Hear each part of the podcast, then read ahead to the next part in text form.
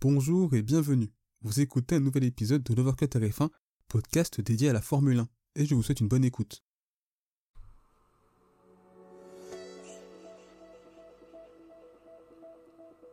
Bonjour à tous et bienvenue pour ce nouvel épisode de l'Overcut RF1. Au cours de ce nouvel épisode, nous allons donc débriefer cette passionnante première séance de qualification sur le circuit de Sakir à Bahreïn. À travers les trois séances, la Q1, la Q2 ainsi que la Q3, nous allons voir quels sont les enseignements à retenir de cette séance de qualification. Nous allons également voir que peut-on espérer pour la course de demain. Tout cela, c'est ce que nous allons voir dans l'overbrief.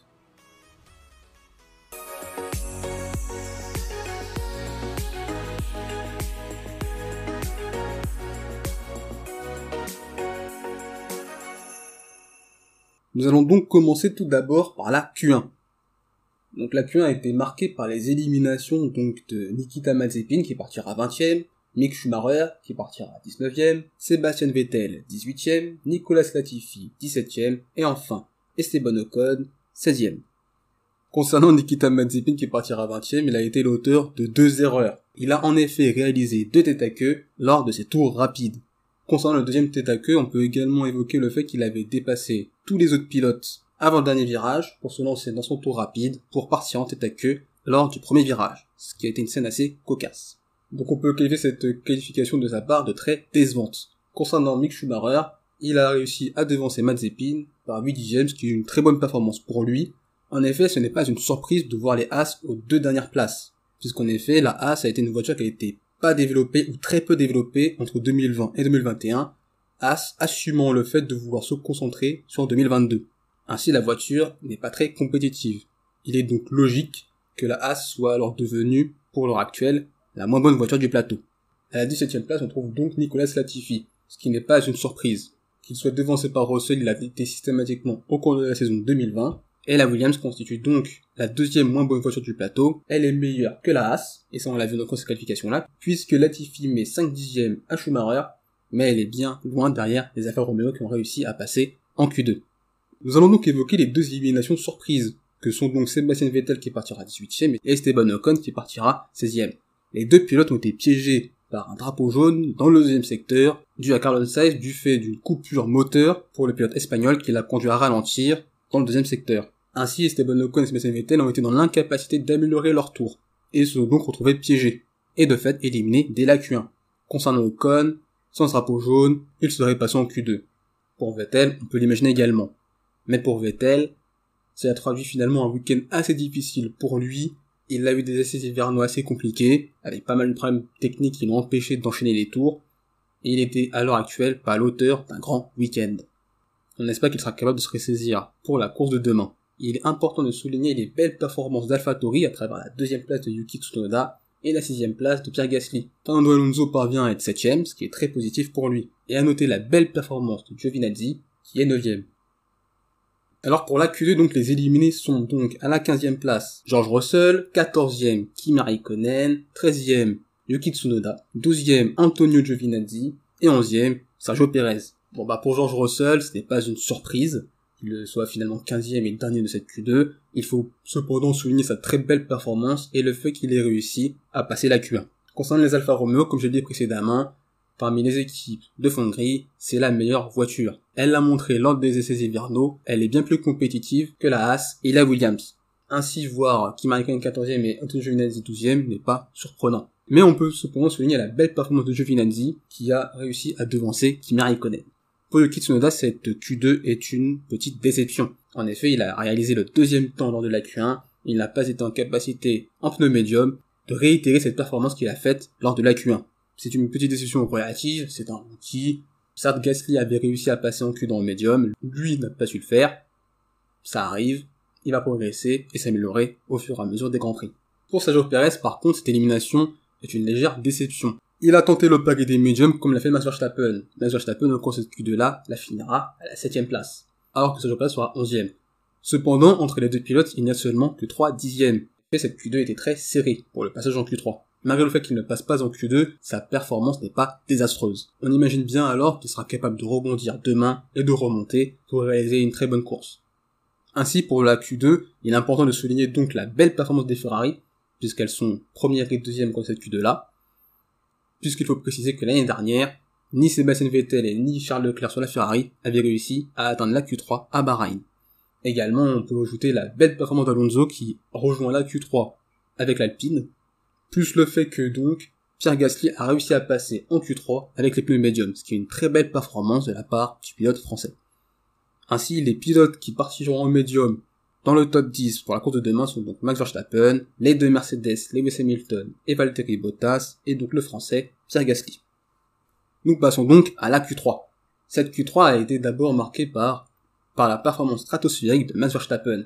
En effet, Max Verstappen réalise sa quatrième position de sa carrière. Il devance de quasiment 4 dixièmes Lewis Hamilton qui sera deuxième, Valtteri Bottas troisième, Charles Leclerc quatrième, Pierre Gasly cinquième, les deux McLaren sixième et septième, Dan Ricciardo devant Lando Norris, enfin Carlos Sainz est huitième, et donc la cinquième ligne avec Alonso neuvième et Lance Stroll dixième. Le premier enseignement à retenir de cette Q3 et donc de la zone de qualification, c'est le fait que Mercedes ne bluffait pas. En difficulté lors des essais hivernaux avec un train arrière très instable et une voiture difficile à piloter par ses pilotes, Mercedes, au cours de ce week-end, a légèrement réglé ce problème. Cependant, cela n'a pas été suffisant pour être une vraie menace face à Verstappen lors de cette séance de qualification. Concernant Lewis Hamilton, on peut considérer qu'il a fait ce qu'il a pu. Il a été globalement performant au cours de ce week-end et a été capable de maximiser au mieux sa voiture pour ce week-end, qui de fait, et on l'a vu au cours de ce week-end-là, était un ton en dessous de la Red Bull. Ainsi, il est donc à mes yeux le seul pilote qui sera capable, pourquoi pas, de pouvoir titiller Max Verstappen pour la course de demain. Mais ça, mais ça j'en parlerai plus tard. Concernant Valtteri Bottas, lui, eh bien, il a été en difficulté tout le long du week-end par rapport à Max Verstappen et surtout par rapport à son équipier, Lewis Hamilton. En difficulté en termes de rythme de qualification, il n'a jamais vraiment été capable de montrer qu'il était très rapide lors des différents essais et en qualification, mais également lors euh, des essais libres, lorsqu'il a tenté les longs runs, où il avait qualifié sa voiture d'inconduisible, Bottas était vraiment en galère le vendredi. On peut donc imaginer que pour demain, et ce Grand Prix, pour Bottas, ce soit très compliqué d'envisager qu'il puisse menacer Hamilton et Verstappen à moins d'un excellent départ lors de la course de demain. Le deuxième enseignement à retenir, c'est que Max, c'est le patron. Grand favori depuis les essais hivernaux, il a confirmé ce statut, et de quelle manière, de façon absolument stratosphérique.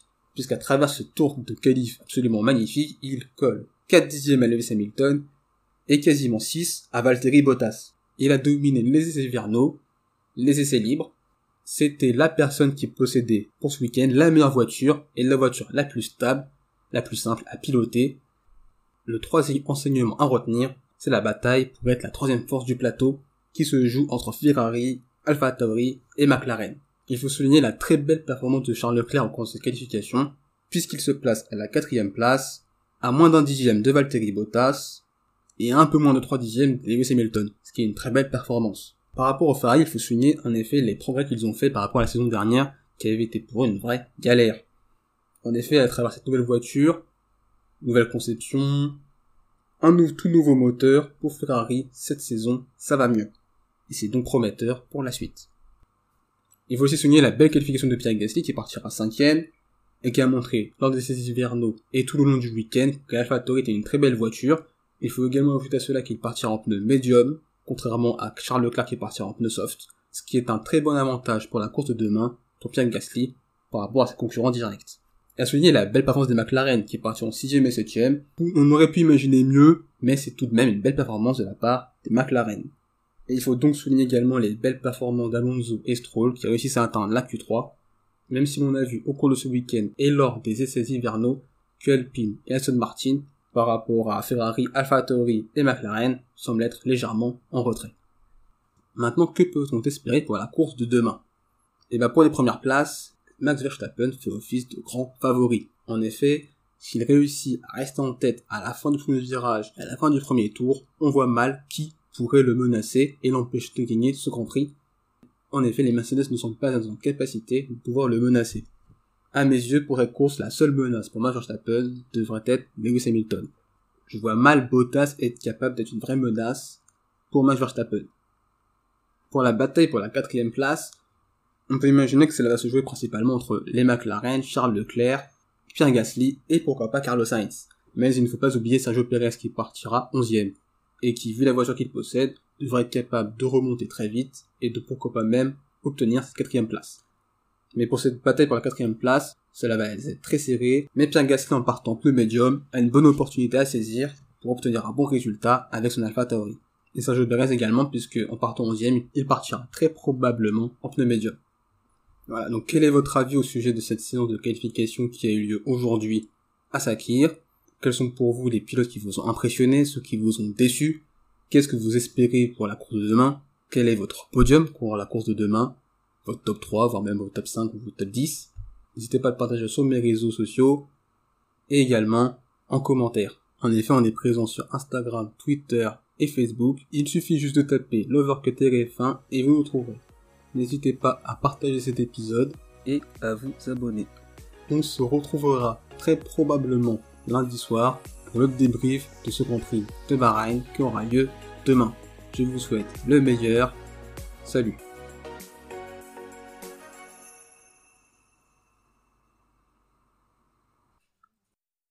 Merci d'avoir écouté cet épisode. S'il vous a plu, n'hésitez pas à vous abonner au podcast de Voir Tarif 1 ainsi qu'à la chaîne YouTube. C'est une façon de soutenir le projet et également de ne pas manquer les prochains épisodes. N'hésitez pas également à partager cet épisode à vos proches. On se retrouve les amis très bientôt. D'ici là, portez-vous bien, je vous souhaite le meilleur. Salut